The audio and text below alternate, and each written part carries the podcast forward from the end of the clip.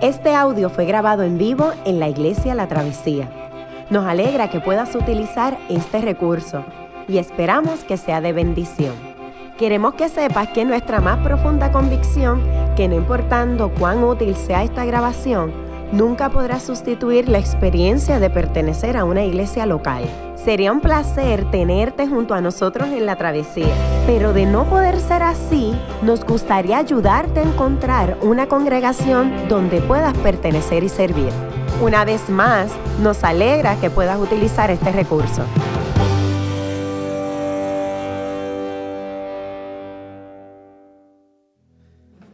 Este día resulta sumamente importante para nuestra tradición, principalmente como, como gente latina o gente hispana, pero es una de esas historias que evocan y que, y que transforman de manera abrumadora nuestra comprensión y nuestro conocimiento de quién es Dios. Así que en unos minutos simplemente déjeme compartir algo sobre este pasaje. Este, este pasaje que tenemos hoy, que cierra de alguna manera lo que se conoce como la festividad de Navidad en el calendario litúrgico cristiano, termina con Epifanía, que como este, Yamil dijo al principio, lo que significa realmente o tiene que ver con la revelación es el acto de Dios darse a conocer. La manera en cómo Jesús le proclama al, al mundo quién es Él. Él es el rey que vendría a salvar al mundo. Así que si uno se pone en perspectiva, cada vez que uno se acerca a un sermón sobre Epifanía o el Día de Reyes, hay una serie de preguntas que tienden a seducirnos para querer conquistar, contestarla. La primera podría ser, ¿quiénes son los reyes? Dependiendo cuál sea nuestra, nuestra tradición, si la persona es un cristiano ortodoxo este, de Oriente, pues para ellos eran 12 reyes. Si la persona pertenece a Occidente, la tradición católica y protestante en Occidente han apuntado por mucho tiempo a tres por los regalos. Nadie sabe realmente cuántos fueron la escritura no le interesa necesariamente decirnos cuántos fueron. Y esto no es lo importante en este pasaje. Lo otro es tal vez evocar y tratar de buscar respuestas científicas relacionadas a la aparición de la estrella y buscar cuán lógico, cuán correcto, cuán histórico es ese acto. Y aunque pudiera ser importante, se ha escrito demasiado sobre eso, yo creo que tampoco es lo más importante en la narrativa de esta historia. Cuando miramos el relato completo de Navidad, es que pareciera que Dios decía, decide con la mejor de las poesías exponernos una historia que sorprenda e impacte nuestro sentido. Piénsenlo un momento conmigo. Es un mesón que está abarrotado de gente y que le niega la entrada al rey creador. Es un pesebre humilde que se encuentra tal vez un pequeño establo donde por fin entonces sí se le da cabida al rey. No son las grandes mansiones, es un pequeño lugar reservado para cuidar animales o para guardar cosas en una casa. Piensen lo próximo, son los dignatarios del mundo entero ignorando la entrada del Creador, del Dios Todopoderoso. Ellos se resisten en cantarle y adorarle. La humanidad no le cantó cuando llegó, pero es el cielo el que le da un concierto a unos pastores. En medio de la noche deciden cantarle a los pastores la noticia de que ha nacido en la ciudad de Belén un Salvador, que es Cristo el Señor. Esa expresión de paz en la tierra a los hombres de buena voluntad. Es un millar de ángeles, es el concierto angelical. En toda la escritura los seres humanos le cantan a Dios. Pero de repente Dios manda a su gente a que le cante a unos pastores para que salgan a adorar al niño que acaba de nacer. ¿No suena asombroso eso?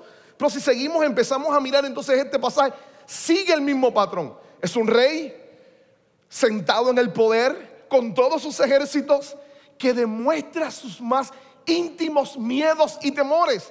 Le teme a un golpe de Estado. Y este golpe de Estado, ¿quién lo iniciaría? Un niño de aproximadamente tal vez dos años que está empezando a caminar. Suena absurdo para muchas personas. Para el oído nuestro está lleno de misterio y de sorpresa. Para algunos esto hace que el mensaje de Navidad sea difícil de creer. Piensen, hay demasiadas cosas misteriosas. Demasiadas cosas que suenan inverosímiles. Pero para los que de alguna manera hemos conocido la gracia de Dios, sabemos que esto no es nada comparado con lo que Dios puede hacer. Es el Dios que toma pecadores que le odian y lo convierte en amantes que están dispuestos a dar su vida por Él. Es el Dios que toma familias totalmente destruidas y las transforma y las restaura para gloria de su nombre. Es el Dios que toma corazones con grandes, con grandes grietas y profundas heridas y los sana por su acto misericordioso de gracia. Hermanos, hoy de lo que trata esta historia es de que Dios decidió revelarse para cambiar nuestras vidas. Y ese es el mensaje más asombroso, es el mensaje del Evangelio. Dios decidió revelarse para cambiar nuestras vidas. Entonces, ¿por qué esto sigue golpeando a la gente? ¿Por qué a veces decidimos perder demasiado el tiempo entre estrellas y cantidades de reyes? Porque muy adentro le tememos a lo explosivo de este mensaje. Para la ilustración, Dios simplemente fue alguien que inició un proceso de creación, pero se mantuvo a la distancia. Es el Deus ex machina o el Dios fuera de la creación. Así que de manera alguna nuestra visión o la visión de la ilustración y de Occidente completo era el Dios que inició, se levanta, se lava las manos y las reglas naturales que sigan rigiendo el mundo. Eso suena muy racional, pero detrás de eso lo que está es el deseo de quitar a Dios del escenario para entonces construir nuestros programas políticos, nuestros programas sociales o más personalmente, nuestros programas de vida. Y ser nosotros los que decidan de alguna manera ser dueños y señores de nuestros actos y de nuestra vida. Pero si la historia de Navidad es real, esto reta profundamente esa ilusión nuestra. Porque entonces significa que Dios se introdujo en la historia y esta nunca más será la misma. Dios se introduce en la historia al encarnarse y comienza a cambiar todas las cosas y empieza a transformarlas todas para gloria de su nombre. Pero eso reta nuestra vida. La pregunta más grande en este pasaje, de nuevo, no es qué es la estrella o cuántos reyes son es qué hacemos tú y yo con esa revelación de que Dios se hizo hombre y habitó entre nosotros y vimos su gloria, la gloria del unigénito del Padre. O como Pablo dirá a los Gálatas, que en el tiempo perfecto Dios envió a su Hijo, nacido de mujer y nacido bajo la ley. Entonces, este es el acto más importante y lo que significa o el reto es qué hacemos con esa revelación. Simplemente quiero hoy presentarle dos maneras de tratar con ella. La primera es la de Herodes. Ese gran rey, conocido como Herodes el Grande. Este muchacho, interesantemente Israel estuvo peleando por años contra imperios que lo dominaron. Hubo un grupo de personas llamados los macabeos, que significaban martillos, los que golpeaban fuerte, que lograron una especie de independencia en el territorio de Israel. Por un tiempo levantaron una dinastía llamada las Moneas. Y esa dinastía interesante tenía una peculiaridad. Ellos juntaron rey y sacerdocio en un mismo oficio. Así que toda esa dinastía eran reyes y sacerdotes. Por tiempo estuvieron defendiendo Israel. Hasta que Roma, el imperio más impresionante tal vez del mundo antiguo a nivel militar, terminó acabando con ella. Julio César cuando llega al poder toma al último rey de esta dinastía y le pone, este, le quita el título y lo coloca como simplemente un jerarca o un gobernante de una región. Y coloca a uno de los ayudantes de este rey para que sea quien le rinda cuentas al poder romano. Antipater se llamaba. Uno de sus dos hijos se llamaba Herodes. Y este chico empezó a escalar poder. De ser gobernante, empezó a asumir control. Hasta que en el momento de la guerra civil en Roma, entre Marco Antonio, Octavio y todo el otro sector que pretendía restaurar la república, en medio de esa guerra civil, este individuo, Herodes, decide irse al bando ganador y se hace amigo de Octavio. Cuando él queda emperador, automáticamente se lanza y lo convierte el Senado en el rey de los judíos. De ahí en adelante empieza toda una campaña militar. Mire esto. mantuvo a su rey y su título de rey, lo que significa su cercanía con el imperio. Número dos, construyó grandes estructuras. Número tres, trajo relativa prosperidad a algunos sectores, en otros los empobreció. Número cuatro, logró reinar con terror y dominio, matando gente hasta el nivel que inclusive a cinco de sus hijos los eliminó, simplemente por mantener el poder. Este individuo que es conocido por su brutalidad, es el rey que aparece aquí. Es el rey que llegan estos individuos de Oriente y le dicen, vamos a adorar al rey de los judíos. Él luchó toda su vida, mató gente, aniquiló personas para solamente él ser el rey de los judíos. Y ahora hay unos magos o reyes o individuos de Oriente que le dicen, ¿sabes qué, brother? El verdadero rey acaba de nacer. Tú tienes serios problemas. ¿Qué hace él con esa revelación? Despierta todos sus miedos y empieza toda una conspiración para acabarlos. Es más, se mueve y busca a los intelectuales de la época. Interesante. Busca a los intelectuales y llama al Sanedrín. Dicho sea de paso, él mismo había quitado a todos los fariseos, principalmente del Sanedrín, y lo había, llamado, lo había llenado de saduceos. Pero no se confundan, saduceos simplemente era un sector elite, muy racional, que dudaba mucho de las escrituras, con grandes aires de intelectualidad. Y este sector conocía la escritura y se acerca y le dice, ¿sabe? Dicen que van a ser en Belén. Y él dice, búsquenlo, yo quiero adorarle. Y aquí nos muestran dos grupos, dos sectores. ¿Y qué es lo que hacen con la revelación de Dios? Uno le tiene miedo, porque esto significa perder el poder y el control.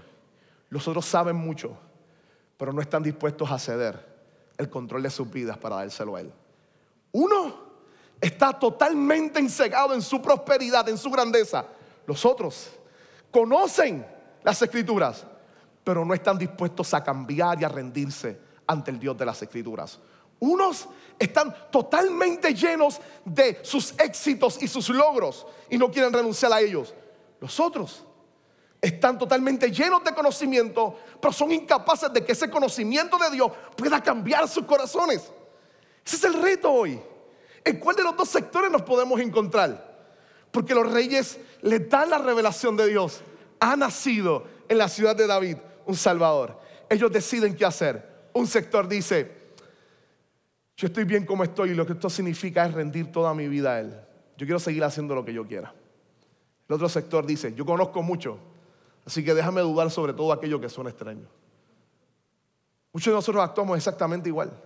En este nuevo año, ¿estamos dispuestos a ceder el control de nuestras vidas? ¿Estamos dispuestos a entregar todo lo que hemos construido y tal vez dispuestos a decir, ¿sabes qué Dios? Esto le he dedicado mucho tiempo a esto y no es importante. Yo quiero que tú seas el rey de mi corazón. Yo no quiero ser el rey de mi vida. O tal vez el resto de este año es que de alguna manera nos sentimos muy bien aquí en la iglesia, muy sofisticados.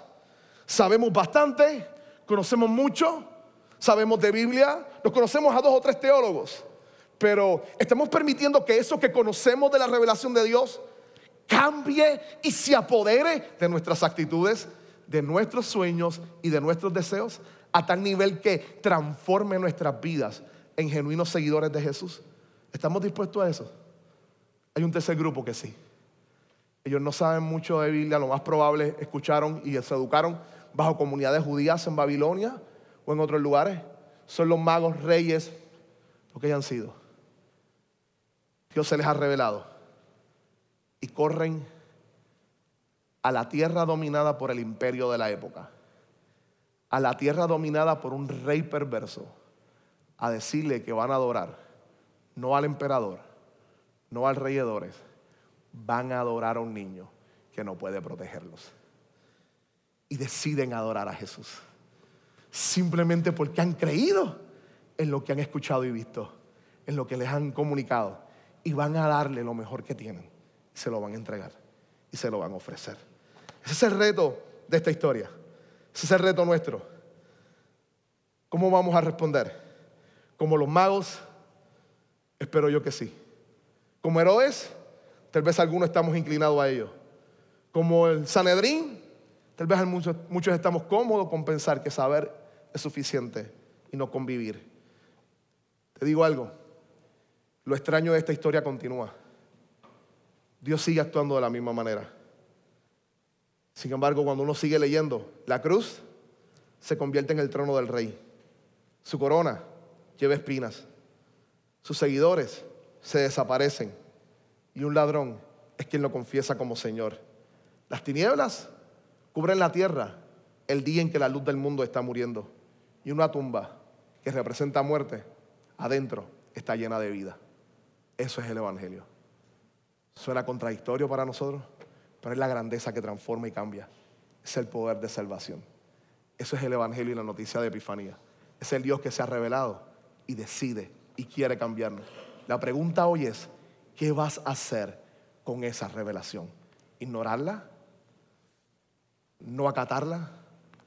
¿O entregarte a ella y estar dispuesto a hacer lo que Dios quiera? Cierra tus ojos, vamos a orar. Gracias Dios por este día.